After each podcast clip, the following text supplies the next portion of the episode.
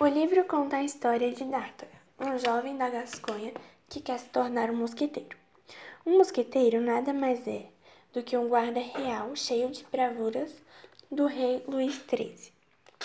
E para fazer isso, ele precisa de uma carta de recomendação que deverá ser entregue ao capitão dos mosqueteiros, o senhor Treville. D'Artagnan sai de Casageiras com apenas algumas moedas e um cavalo de decreto e o seu sonho de se tornar um mosqueteiro.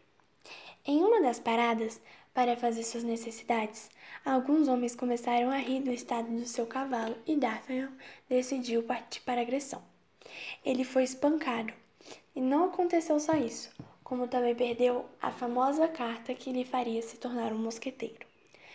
Triste com raiva, chegou a Paris e não pôde se tornar um mosqueteiro por conta da carta que foi roubada até que ele consegue reconhecer um dos homens, no qual partiu para a briga que estava tentando defender o seu cavalo. Então saiu correndo atrás do homem misterioso que teria derrubado a carta no caminho. E ele acaba esbarrando contra três homens estranhos, e eles nada mais eram do que os três mosqueteiros. Eles não ficaram nada contentes com o fato de D'Artagnan ter empurrado eles. D'Artagnan acabou sendo estúpido e decidiu partir para outra briga contra os três mosqueteiros. Acontece que duelos eram ilegais naquela época, e os guardas do cardeal não gostaram nada disso e decidiram prender todos os quatro envolvidos.